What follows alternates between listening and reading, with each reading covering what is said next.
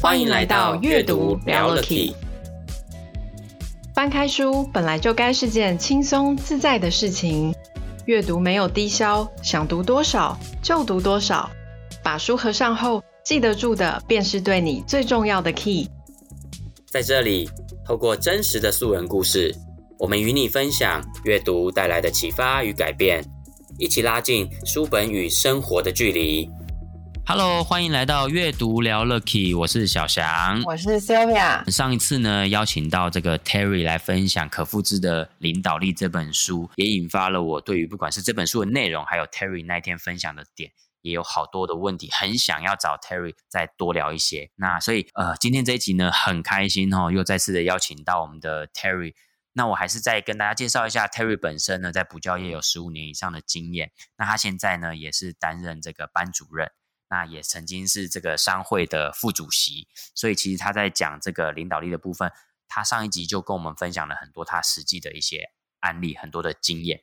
那今天再次的邀请他来跟我们继续的聊下去，我们欢迎 Terry，Hello，Hello，Hello，小霞 Sylvia，感谢今天又可以来跟大家分享一些更实际的案例，就是有一些实战的部分。对，那希望让大家今天也有一点收获。的确是啊，因为上次讲到的几乎把这本书，我觉得，我觉得 Terry 蛮厉害的。Terry 是在很轻松闲聊的过程当中，就把这本书蛮多的架构，其实书中反正老师就作者提到的很多重要的点，其实几乎 Terry 在上一集都跟我们讲到。这一集或许我们可以针对里面有感觉的点，很想要再跟你聊得更深入。OK，那像就像我我其实对于呃这本书里面呢、哦，他在很前面就有提到，就是领导。管理跟执行三种不同的影响力的层面。那其实书中我发现，最早作者在很前面就有提到说，其实，在领导跟管理上，很多时候我们可能会觉得它很相近，可其实它的确有它不一样的地方。嗯，的确啊，其实，在管理跟领导这两件事情上面，你会觉得等级是不太一样的。嗯，对，因为管理可能是单纯的用一些我们所谓的规定啊、制度啦。然后让员工去做一些事情，但是我觉得领导他是更高一个层次，是他去启发了员工一个他在工作上面的动机或者使命。所以像所以像书中就直接很明确的提到，就是说，其实，在管理比较像是你利用怕这件事情去驱动他，可是领导的话是基于一种彼此尊重跟信任的立基点上来去影响底下的人。我觉得他比较适合讲一个实例，就是老师在带学生的过程。以前我们有些学生，他很怕某一个老师，对，所以他会因为怕那个老师骂他，他会被被迫去做这件事情。嗯，对，那是一种压迫感。可是，可是像我之前带学生，他是有一个很有趣的，那那时候有发生一件很有趣的事情是。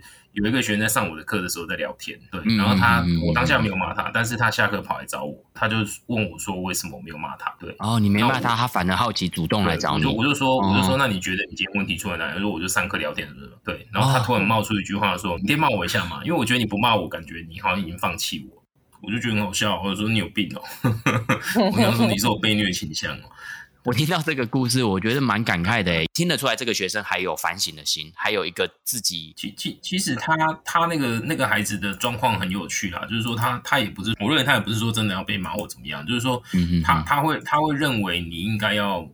要给他一点教训的，对，那那为什么会这样子呢？是因为他在意你嘛？如果他先不在意你，他就不会想要这样子。哦，表示说 Terry 你在他心里面，班主任在他心里面，其实他是很尊重，对，他很尊敬你，很信任你，很希望得到你给他这件事情的回回应。对，他在意你的心情是什么？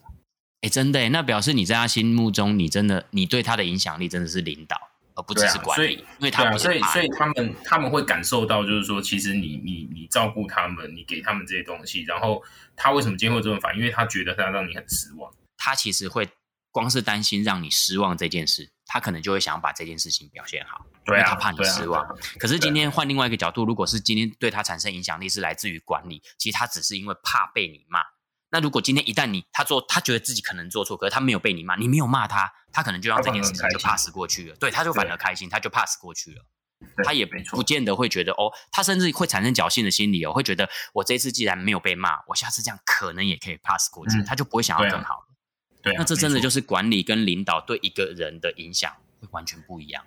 对啊，因为因为我我那时候在讲到这件事情的时候啊，我发现他跟我很早很早以前有一本书，我不知道你们有没有看过，那本书叫《第五十六号教室的奇迹》。所以他在教孩子品格这件事情上面，孩子的表现状况，它是一个一个分级。诶，那这个东西其实跟我们讲的就是管理领导的有一点点像。对，那他他帮学生的分级是这样，就第一个就是我不想惹麻烦。嗯啊，学生的心态，学生心态去分级。对对。那我觉得，我觉得，我觉得很多员工也是这样子，就是我不想惹麻烦，就是我在公司里面我不想要被主管盯嘛。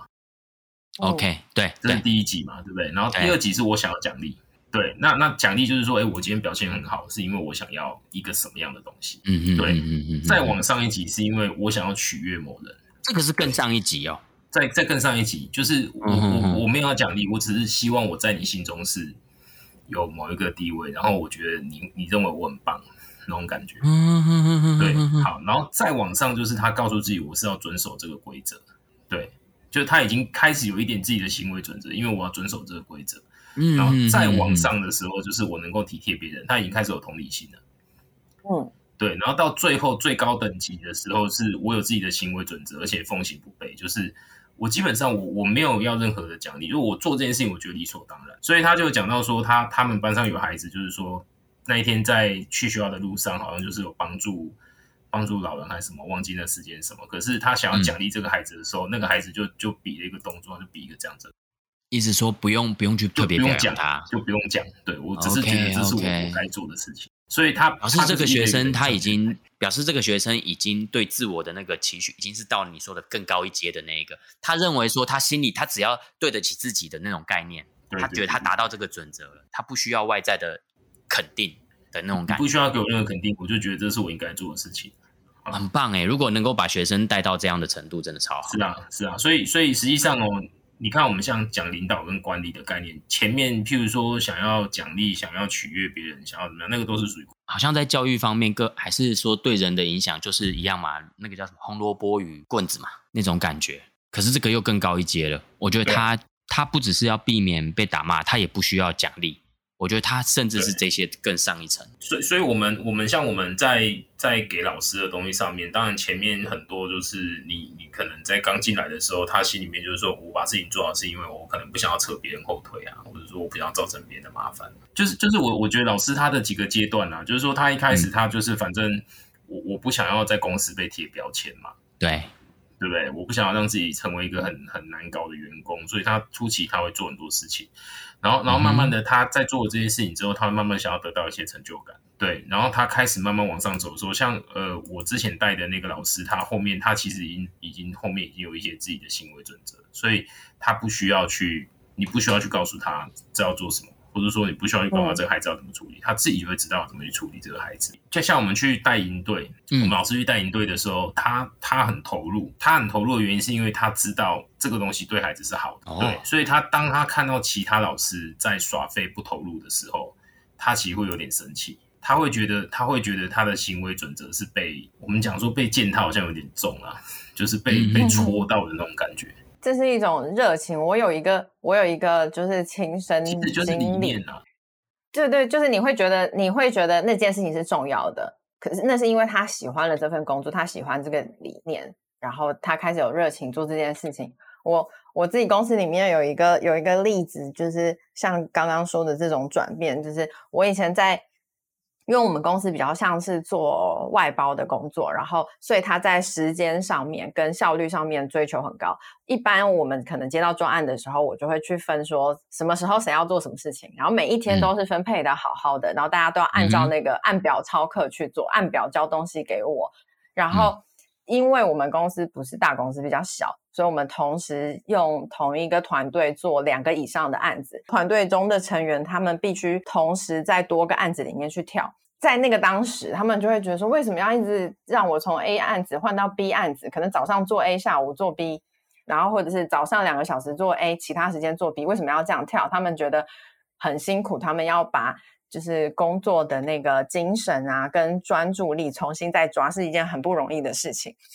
可是今年发生了一件很特别的事情，他们从今年开始开始会抢案子，就是说，为什么你只给我一个？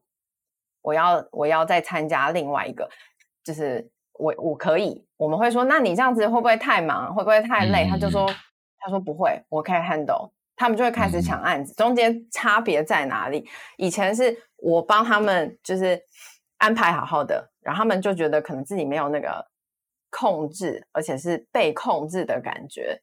那按表超课，从 A 跳到 B，他们可能就觉得 A 很不爽。可是从去年开始，我们是换了一个管理方式，让大家自己去安排自己想做的事情，然后给了这样子的空间之后，他们可能多了一种。我不知道中文叫什么，英文叫做 ownership。他就觉得他这件事情是他的了，然后他很对他很有热情，所以以前会说不要一次给我两个案子，我只要一次 focus 一个就好。以前大家最喜欢抱怨这件事情，现在完全不一样。他们他们变成是说，哎，这个案子我都没有参与，我也想要参加。他他们反而会去争取，就是他开始对这个东西有了热情。那我觉得以前。我那一种方式比较偏向管理，我把规则都列得清清楚楚，然后让他们按表操课，可是没有给他们一个就是可以伸展的空间。但是我觉得现在不同的是，我们给的是是赋能，可以让他们自己管理自己。他们开始觉得，哎，我我有成就感了，然后我有我有这样子的一个 ownership，他们开始对公司的事情就更加的投入。然后也觉得就是很喜欢上班，就是我觉得这个差别蛮大的。大，但是他大概花我们大概花了一年的时间来做这样子的转变。然后今天他们跟我讲这件事情的时候，我就觉得哇，很感动哎。这感觉就是到后面他们已经也从内在产生了一种使命感。我觉得他慢慢的热情延伸到他对于这件事情他。找到了他为什么要做这件事情的那种使命。可是工作内容没有改变哦，我们做的东西都是一样的，客户甚至也是一样的，变的。所以这真的超重要的，这也是内在的一种自驱力耶。他找到一种驱动自己的变变的，只是我原来管的很严，我要他们按表操课去走，跟我后面就是相信他们。然后尊重他们有能力可以去解决这件事情，我不用，我不用，就是在旁边一直盯着说，哦，你这个不对，嗯、那个不对。我嗯，停止做这件事情之后，他们反而可以就是独立自主、自立自强，嗯、然后做得更好。哇，好棒！嗯嗯嗯嗯，跟刚刚 Terry 讲的那个例子真的蛮有呼应的。对啊，就是他们开始会去。就是譬如说教学理念啊，他开始会去维护这个教学理念，或者是说我开始对对我的工作有有更大的期待，我追求更更大的参与感跟跟成就感，所以我要做这件事情。他他是主动的。其实他就是我们上次讲那个文化形成以后会发生这样子的事情。对啊，就是大家开始有这样子的。的想法出现了以后，我觉得就是一个我我觉得人有一个很奇怪的状况，就是最近最近听到这个名称，我觉得有趣，它叫共识性啊。怎么哪几个字？共同的共，共同的时间啊，对啊，共体时间的那个共识性吗？共体时间，对也不能这样解释。我所谓这种共识性是这样，就是说，它它可能是。有一种很玄的讲法是说，当可能某一个人、两个人他开始散发出某一种能量的时候，这个能量会传染开来，然后大家就开始往这个能量走，它就会慢慢的有这样子的氛围了。呃，我记得书中里面有一个很大的重点，他在讲到沟通的时候提到说，呃，把人际沟通其实分成四个象限、四个区域这件事情。对，沟通视窗的这件事情，因为你像你刚刚讲到的所谓的这个知识型诅咒，它就是落在其中一个叫做隐私象限，就是可能我自己知道，可是别人不知道，那这个就会形成可能一种知识诅咒。如果我今天我在跟别人沟通一些事情，或者我在交办交办一些事情给底下的人的时候。我讲的其实是我知道，可是我不知道对方不知道，我以为他知道，嗯嗯、就沟通了半天。常常我觉得我讲的很清楚，可是他听得很不明白，嗯，这种状况。嗯、那你刚刚又提到一个是，是你会希望对方，你说会建议这个你在带领的老师部署，你会觉得他们有任何只要是觉得对于补习班的呃意见，都希望他讲。为什么？因为你希望这样子就可以避免落入盲点象限，你这样就可以让盲点象限的这个。范围是越来越小的。那书中讲到盲点象限，就是自己不知道，他人知道。那其实我现在在讲这一段的时候呢，我就不小心落入了一点点知识诅咒。我应该把这个象限讲得清楚一点，让听众朋友知道，就是书中讲的这个这个象限呢，它其中一个轴呢，大家可以想成纵轴呢，就是我自己，好，我自己知道跟不知道。好，那横轴呢，就是对方，对方知道跟不知道。所以这样的两个轴搭配起来，它就会有四个象限。那我们刚刚讲到的这四个象限里面的其中，例如自己知道，别人也知道，就是所谓的公开象限。那自己知道，别人不知道，这叫做隐私象限。那再来，自己不知道，别人知道，那就可能落在盲点象限。那所以刚刚 Terry 讲到的，希望他的部署都能够把很多意见都讲出来，因为有时候我们可能落我们自己不知没看到的嘛。那但是你说年轻人可能有不同的视角，他看到的点。对，不同的见解，所以他如果知道，他如果愿意讲出来，那我们的盲点象限就可以比较少一点。那再来一个就是自己跟对方都不知道的，那这个书中讲说这个叫做潜能象限，就是我们彼此都可以在进步、在开发的这个点。对，那泰宇你要不要也可以再跟大家分享说，这在沟通上啊有没有一些？这些他有讲，我记得书中有讲到一些可以调整的部分，像你刚刚就举了两个蛮棒的，一个是避免盲盲点象限，然后一个是说有可能会落入知识的诅咒这样子。知识诅咒其实它有一个层面就是忘了说，忘了说，对，它有分嘛，就是不好意思说跟忘了说。对，那那不好意思说是啊，东方人用拍摄跟你供啊，就是碍于人情，对不对？对，不好意思跟你讲。对，但是另外一种更可怕的就是忘了说。对，那这种忘了说是什么？就是说，忘了说是我我就是我讲的嘛，怎么样把我的理所当然变成你的理所当然？对，我我我我们这份工作做了十几年，然后很多事情我觉得是啊，这个就这样，就我我们老我老板今天讲的，我们老板今天讲的，他说他觉得说，哎，这件事情不就是应该的吗？对，那那我觉得只要你有这样子的心情出现的时候，我认为都很不好，因为。我我自己的感觉是哈，我现在都会觉得说，没有什么是员工应该要知道的。他他如果什么都知道，就当主管就好了，干嘛当员工？对啊，我我觉得就算是主管，也有很多事情是不知道的。所以我现在我现在为什么会想要去授权？但是我都会跟老师讲一件事情，我说我说有事就讲，我我就跟他们提一个事，我觉得你觉得有事情就讲，有什么状况你就提，因为你觉得的小事可能对别人来讲是大事啊。对，但是你要提，对，所以你你不要有什么不好意思说或者忘了说这种问题。对，那那像我们我们在补习班工作，很怕忘了说这件事情，是因为，诶，我们的节奏很快，对，然后学生跟老师之间，家长跟补习班之间，其实有很多东西是它是很快速在走的。对，我我我举个例给你跟你们讲，就是说，像呃，我们有时候可能老师会想要留学生下来辅导。那那其实这个流程是怎样，就是说，譬如说我今天课前已经知道这个学员可能会留下来，我就要通知柜台老师先打电话跟家长讲嘛。哦，晚一点来载之类的，就晚一点来接。嗯，对对。好，那那有发生过这种状况，就是忘了说，哇，家长就来了。哦。对，但是你又要留他嘛，所以家长就生气。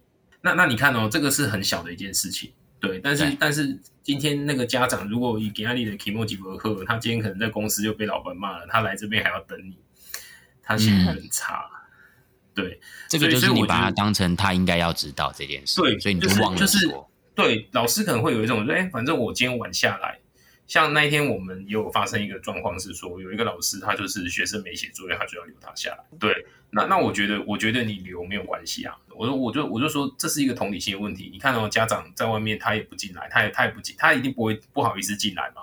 嗯，他就在外面，然后外面又热，可能又有蚊子，蚊子，对对，他又不知道我的孩子要多久，那家长还是等嘛。可是我觉得这个事情对家长来讲是，我我觉得我觉得没有必要的。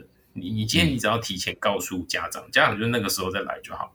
那那个老师他的想法是说，学生没写作业，家长要有责任啊，所以这样等是应该的。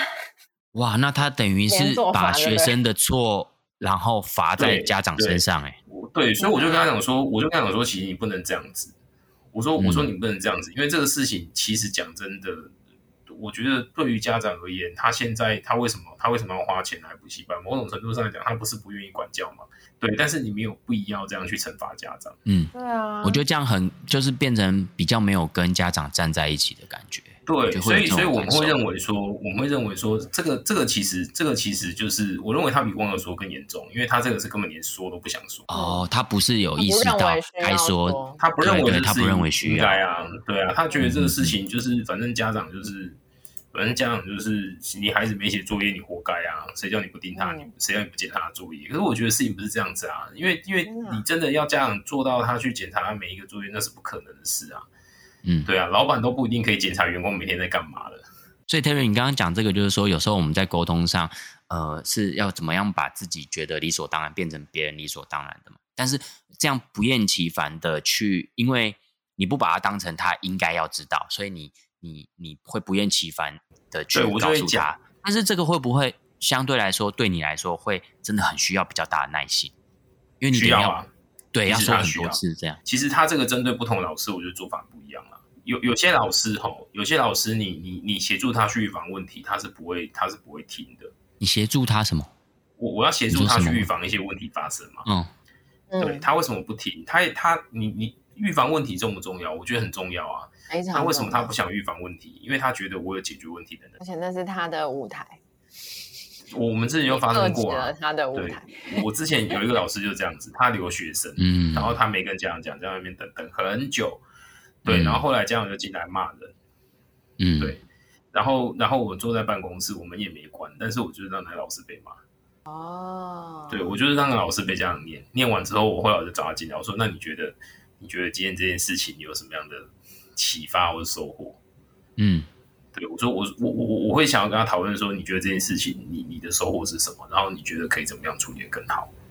嗯，对，然后然后然后我再分享这个老师的案例是这样，就是说他有一个有一个小朋友也是国三来补习，然后他那个时候数学很差，然后他补了一个多月之后就月考了，对，结果那次月考出来考九分，他补了一个月然后考九分，哇，然后爸爸很爸爸爸爸其实很生气啦。对，但是后来我发现哦，这种家长比较可怕。如果今天他是来给你瞪的啊，匹配给的那种很好处理，你就安抚他情绪，他骂完就没事了。对，这个家长他不是，他不是，他是讲道理。他就说，他说老师要我我们小朋友这次段考考这样子，那、嗯、那过程当中哈，我们也不知道孩子的问题是什么。对，我也没有看到他在这边任何的考试成绩，所以我也不知道我能帮他什么。那那这个过程当中，就是我们完全不知道。完全不知道他在这边补习的状况，那我也我也查不到任何的东西，然后也没有老师告诉孩子的状况是什么，我只知道他考了九分。对，那你可以跟我分析一下，就是出了什么问题？我我觉得这种家长是很可怕，因为他他没有要跟你发脾气，他希望你他希望你解释这件事情给他听的时候，你你就要思考怎么样解释哦。嗯，对，你怎么样给他一个合理的答案？然后后来我我就请这个老师打电话给他，然后后来就是。嗯就是这个老师，就是跟他聊一个多小时，就被 saving 了，就被洗脸洗一个小时。嗯、对，那后来后来我就问他，我就说我一样问他，我说你觉得，我觉得你你觉得这件事情你，你你你会怎么调整吗？你有什么收获？他就我就说这个事情发生一定有原因，对，因为他中间过程当中，其实他都知道这个孩子有状况，他都不讲。哦，他没有去把事实的及时的把这样的状况跟家长回报。他没有故意不讲，还是他其实当时没觉得是问题？嗯，对，我我的认知是吼，就是呃，他一定知道有问题，因为你一个，除非你是一个很新的老师，你完全不知道状况。他也不是一个新老师哦，对，也在学校待过，对，对，所以我觉得你一定知道这个孩子的成绩会怎么样。对，嗯，那那当然，你今天如果你在考试前，你打了一通电话跟家长说，宝宝我。这一个月哈，其实我没有协助他做什么什么事情，但是我认为可能时间不是很够，所以这次你要心理准备，他考出来还是很差，对不对？那考出来差不多，好算了啦，反正老师跟我讲了，但是我知道老师做了什么。嗯，对，所以所以这个东西，其实，在补教业来讲，其实我们在这件事情上面，我们很喜欢，就是我们会有一个习惯的名称叫争功诿过啦。争功诿过概念是这样，就是说，当然考试之前，我们都需要帮孩子去做很多事情。做很多加强，做很多练习，嗯，那我们就要告诉这样说，嗯，小强爸爸，我跟你讲哦，今天我帮小强做了什么什么，我带他练了很多题目，嗯，然后我发现他练题目的时候，他就还是很粗心哈，所以针对粗心这部分，我们做什么什么哈，但是我觉得这次段考可能还是会有一些状况哦，对，嗯，嗯，那那可能，嗯，可能我们还是持续帮他做了，对，对，那那这一次考试成绩我们就顺其自然这样，好，那那讲了，爸爸就有一个心理准备，对。那考出来就两种结果嘛，第一个就是如预期说的，嘛，你看就是没有很好。对，我要跟你说了，其实其实就是我们之前分析这个问题，但但是你不要灰心，就是我觉得他持续做，他就进步，这是第一种。好，嗯、第二种就是真功嘛，哎，考的比预期好。宝宝、嗯、跟你讲，其实你看呢、喔，我们就是因为做这个事情，他现在才这样子，所以我们就要继续做。对，但是但是其实其实我觉得人是这样，就是说你你你今天什么都不知道而得到这个结果，跟你有预期心理而得到这个结果，那个是完全不一样，哇感受度是完全不一样，对不同的。对，对所以所以你看哦、喔，像隐私象限这件事情，它就回到一个，就是自己不知道他人知道，或是自己知道他人知道，欸、就是这个过程当中，啊、其实你会发现一个很有趣的事情，家长很多时候都是处于老师知道孩子知道，但家长不知道。所以为什么家长后来他知道就很气？譬如说小朋友交交男女朋友这件事情，哦，对，这通常真的家长会家长都知道，然后大家都知道了，的但是我我身为他爸，我是作为一个知道，我当然我当然立下功啊。嗯，对啊。可是你看，我们之前会做的事情是，可能我们知道谁跟谁可能很好，男女男女很好，那我们都有时候我们会有意无意的说，哎，我把他最近吼，就是跟班上有一个同学，就是比较比较密，走的比较密，对。但但是我觉得没有关系，因为我们会看着。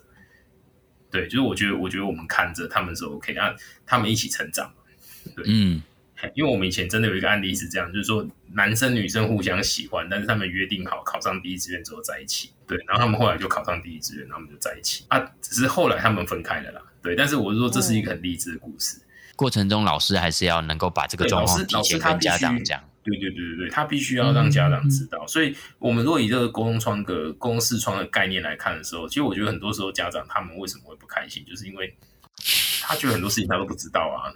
对，你都没有让我知道发生什么事。对，那所以他后面得到的结果他就爆炸了。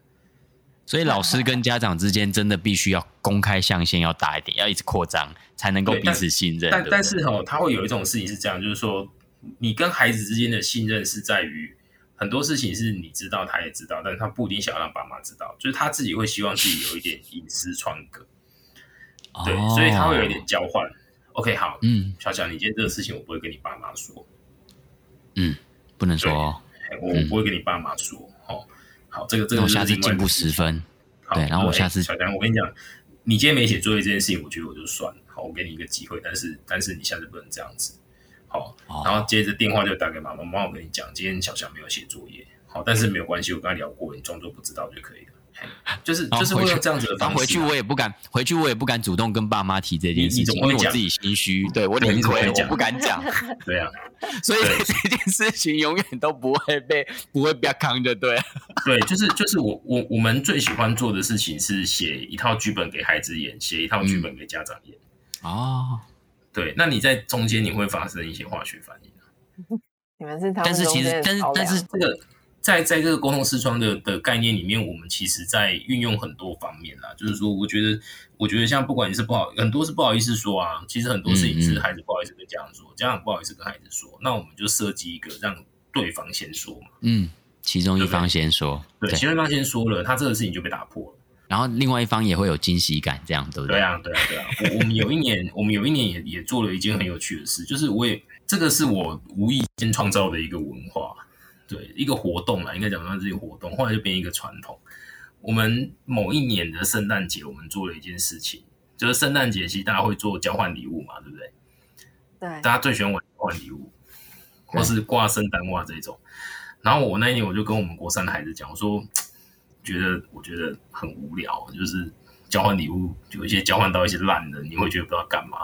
对，那你就挂个袜子，大家去丢糖果，你糖果直接就没了嘛。我说我们今天来玩一个不一样的东西。嗯、对，我说我们今天来玩一个游戏，就是。我们写卡片鼓励同学。我说你找三个人，你你你你你你去鼓励同学，不要屌同学哦，你就鼓励同学。对你你写一个人写至少啦三三个同学跟一个老师，然后然后你讲写一些鼓励他的话啊，你要你要具名不具名都没有关系。哦，对，然后去丢对方的袜子。嗯，对。好啊，如果说你怕你丢袜子被看到没有关系，你给我，我帮你丢，然后你帮他放。对，我帮你丢，对，然后，然后我们在平安夜那天，我们一起来拆袜子。哦，哇，这真的，我觉得这真的比只是单纯拿到一个礼物还要更窝心呢。有同学对你的那种。那天，那天第第一年我们办的时候啊，就是现场很多孩子都哭，哭了，感动，很感动，这样。对对，因为那一年我们刚好遇到一个是姐妹不是双胞胎哦，年头年尾的那一种。嗯，对，他们同一届。然后姐姐看看到妹妹写的卡片就哭了，因为她没有预期妹妹会写卡片给她。哇，好感人哦！但这个很有意义嘛？对，然后老师收到卡片的时候，其实会也会很感动。对，然后这个活动我们做了，我们做到今年应该有做到第七年、第八年。我们每一年圣诞节都还是会做这样的事情。对，这样真的是无心插柳柳成荫呢。这样换的分校，我很想要做这件事。哎呀，啊，我觉得我觉得这个东西很很有趣，因为很多时候就是我们都。就就就就是我们都不知道对方对我们的感觉是什么。那你突然间收到这个东西的时候，哎，原来他有在注意我。所以其实真的有些有些事情是不好意思说，可是可以透过这个活动。对对对，他他很棒，就是说他会有一些这样的东西，然后也也我们也会透过一些录影嘛，就是就去跟家长讲。对，那那那一年同样也发生一个一个我觉得很感动的事情是，那一年我录了一个我大概这十年来我认为张力最强的一个影片啊。这个也是无心插柳，因为那一年我们就是几个几个，那个时候我们是总导师嘛，就国三总导师，我们在聊，就是说，哎，我们今年想要录一点不一样的东西，OK，好，那那录什么嘞？就是录，哎，大家遇到挫折的时候，孩子遇到挫折的时候最怕听到什么？这样子，就是最怕什么样的反应啊？然后我们那边的孩子不知道为什么莫莫莫名其妙，他就他就自己把它导成一个。呃，我遇到挫折的时候，我最怕我爸妈跟我说什么。哦，他针对爸妈，他他他他就针对爸妈跟他说什么？他们我不知道为什么，他们后面就全部就导成这个主题，所以每个人在意爸妈的反应啊。对，所以我们我们我那个影片还有铺陈哦，前面就是比较轻松的啊，就是跟谁谁亮啊。对，我做我做那个影片，我我那个时候做那个影片，一边做一边哭，哎，就一边掉眼泪。对，然后然后他一直一直跌跌跌跌跌跌到最后一个孩子讲完的时候，现场播出来的时候，孩子也哭，家长也哭，我在那边忍着嘛。对，我后来跟他们说，我说我说我说孩子，你们都觉得爸妈好像都否定你们，然后好像都不愿意肯定你们。对，那你们想不想听听爸妈真的想要跟你们说的话是什么？对，后面那个影片就是爸妈跟孩子说的祝福。哦！我我觉得这个听的小朋友真的会哭惨，因为他们原本你给他们设定的题目是他们做错事的时，呃，他们遇到挫折的时候最怕听到什么？对，而他们对他们他都导成说很怕爸妈跟我 讲什么，他们一定没有想到爸妈对他们的祝福。对对，对，他们没有想到是哇，这个真的，你光你这样讲，我没看到影片，我都可以感觉到那种对啊，那个冲击力很强，那种感动力很强。这个真的是，我们还有我们我我后面还捡到一个孩子哭哎。他讲不出来，倒数第二哭，对不对？他一边啜泣，然后然后一边说，然后然后我就引导他，我引导他你要讲什么？我说你可以讲什么？一边啜泣，然后一边然后一边哭，然后后来就说，他说等一下，然后说不出来，然后后面就说，我希望他们可以鼓励我，他们可以鼓励我，这样。啊，天啊，哇，我那个很强哦，那个影片真的很强哦，对啊，那那很像很像就是那个之前那个。诶，翰林翰林文教他做了一个影片，就是什么世上最难的问卷，不知道你有没有看过？嗯、那个也很催的，哦，那个超吹的，对，就是他真的是在那个当下，就是他设计了很多东西都是孩子回馈的东西，对啊，家长都不知道嘛，对对，那他他自己就会去思考说，他自己是孩子的时候，他是不是也不希望他爸妈做这件事情？但那为什么他现在在对自己的孩子做这件事情？嗯嗯嗯嗯嗯嗯，对啊。所以，我我们就是，其实它有各种层面啦。那我觉得，我觉得，如果以你以管理这件事情或领导这件事情来讲，其实我们后面在在我们在做领导这件事情，就是都是在经营孩子的内心啊。对，对，我们在我们在陪伴他的内心成长，在经营他的内心世界。对，所以后面实际上我们是去告诉他说：“哎，你要写作业哦，你要问问题哦。”对，我们都问说：“你你真正想要的是什么？”对。如果你真的想要的是这样子的东西，那这些都是你自然而然要发生的事情。对啊，那我觉得，我觉得对老师也是一样。所以为什么他里面有讲到一个目标，以目标为管理的导向嘛？就是说我希望你去设定目标，你你一定要知道你为了什么在做这件事情。对你，你如果没有这个这个动机出现的时候，你做什么事情基本上都是没有意义的。对啊，对，就是你你只是活着嘛，或者说你只是在工作。但是，但是你你对这份工作没有任何使命，没有任何热情，你没有设定任何目标，你也不知道我今天做这件事情，它到底对我未来有什么帮助。对、嗯、你久了以后，你就对对工作没热忱啊，你你对公司不会有认同啊。哎呀，所以我觉得它这些都是都是实际上都是会有关联性的内容。哎呀，但是但是就是就是，诶，在这个过程当中，如如何透过像我们刚刚讲的，就是我我我有时候会觉得，就是为什么都会希望老师提，甚至就是说为什么很多公司会去设计一些活动让大家一起去参与，实际上都是希望大家的意识象限可以慢慢变小嘛。对对对，我我我我跟你共同经历了什么很重要。对对，好，那那这个过程当中，我们我们会交心嘛？像我们我们也有办过那种品格成长仪式，呃，两天一夜的，然后第一天晚上训练彼此拥抱。嗯嗯哦，哎，国中生哦，真的不夸张，国中生哦，那个女生会主动过来抱你。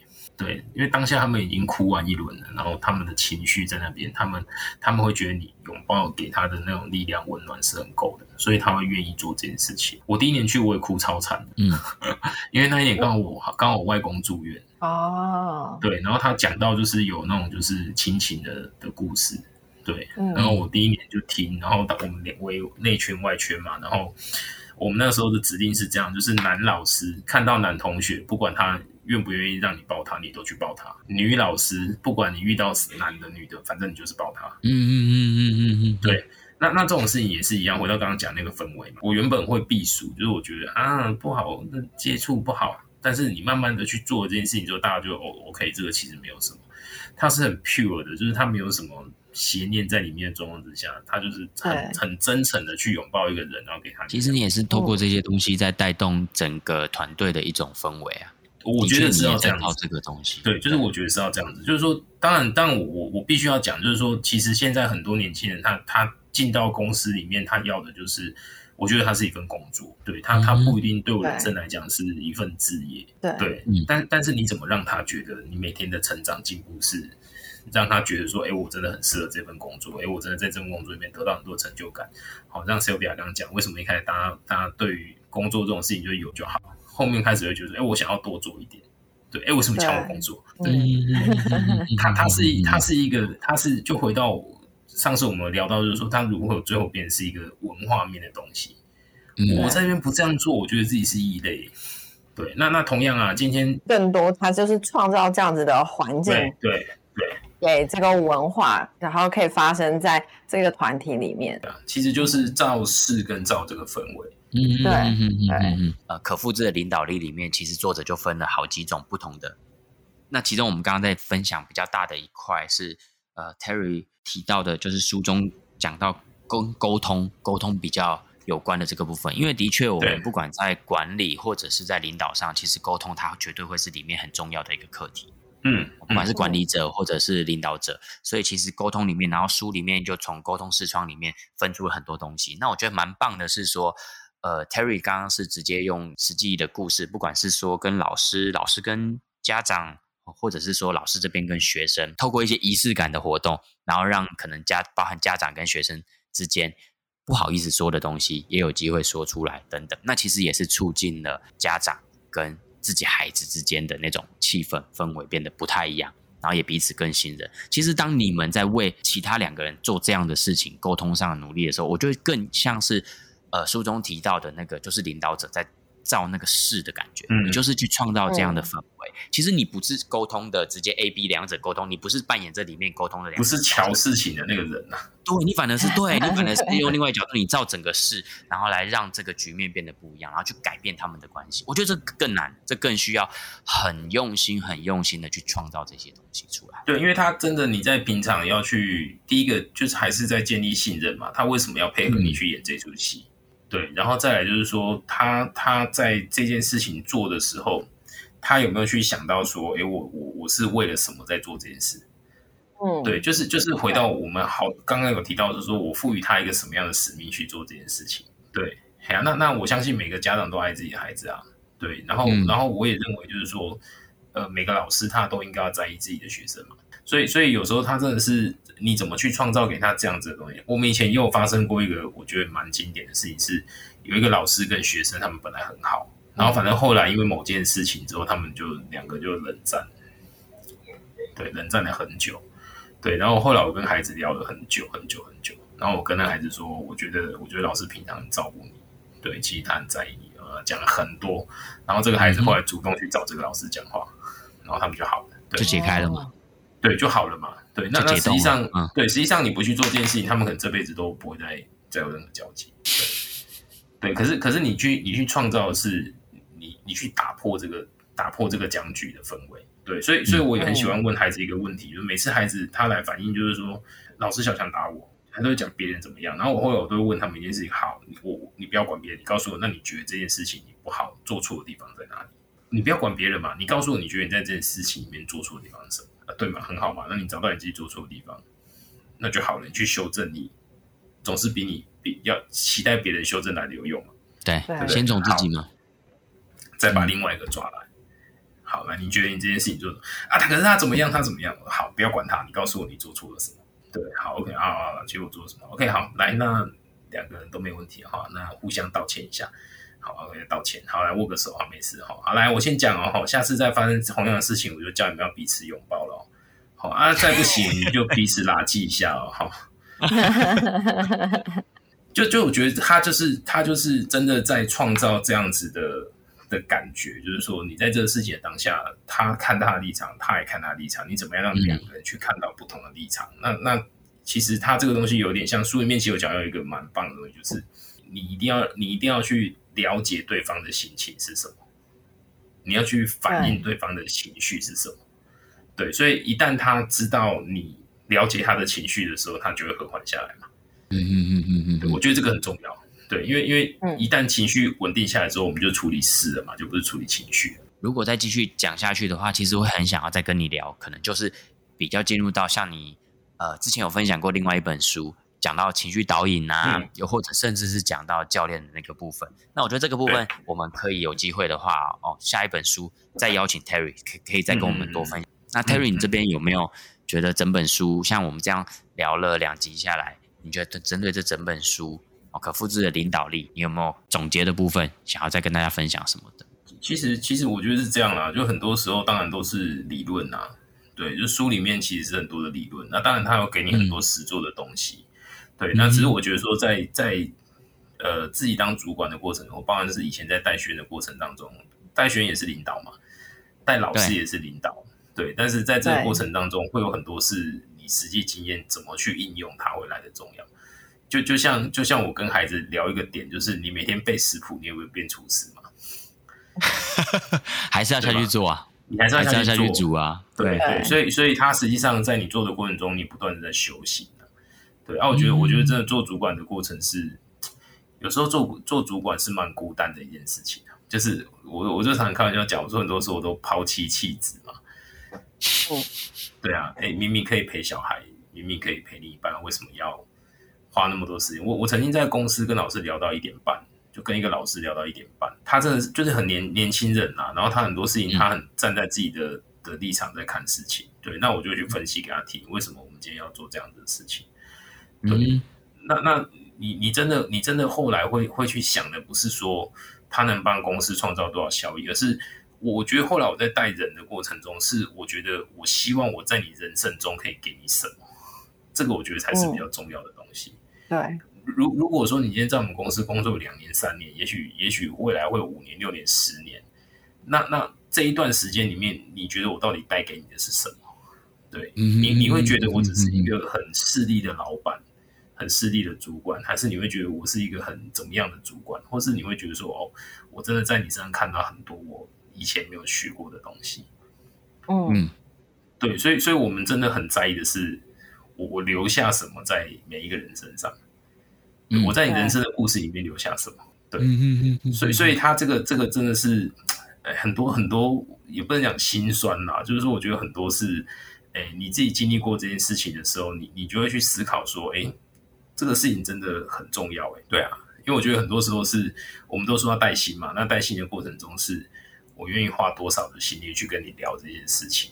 其实这个也就是领导人，我觉得很重要一个，就是以身作则啦。其实你刚刚你要留下些什么？嗯、其实有时候就是你透过你以身作则，他看到的，然后成为他的一种养分，或者你因为你做了什么事情，在他心中种下一颗种子，那他以后也可以。所以我觉得这蛮重要的。OK，那我们今天这一集有很，我们要再次的感谢 Terry 跟我们分享了这么多自己在工作上遇到的很多的例子，不管是在对老师或对学生、对家长的部分。未来希望在不久之后也有机会再次邀请 Terry 来上我们的节目，我们可以再多跟大家分享更多，包含是我知道 Terry 也平常看看了很多跟亲子教养相关的一些书籍，那自己也的确就是在这个领域里面。有很多实战的经验，希望很快的呢就可以再邀请 Terry 来跟我们分享亲子方面主题的书，这样有机会吗？可以啊，没有问题。对，感谢小翔跟 Sylvia 的邀约。哇，太棒了！好，那我们今天这一集呢，呃，就到这边告一个段落，也很感谢 Terry 今天分享这本书《可复制的领导力》。OK，那我们就下一集再见喽，大家拜拜。拜拜。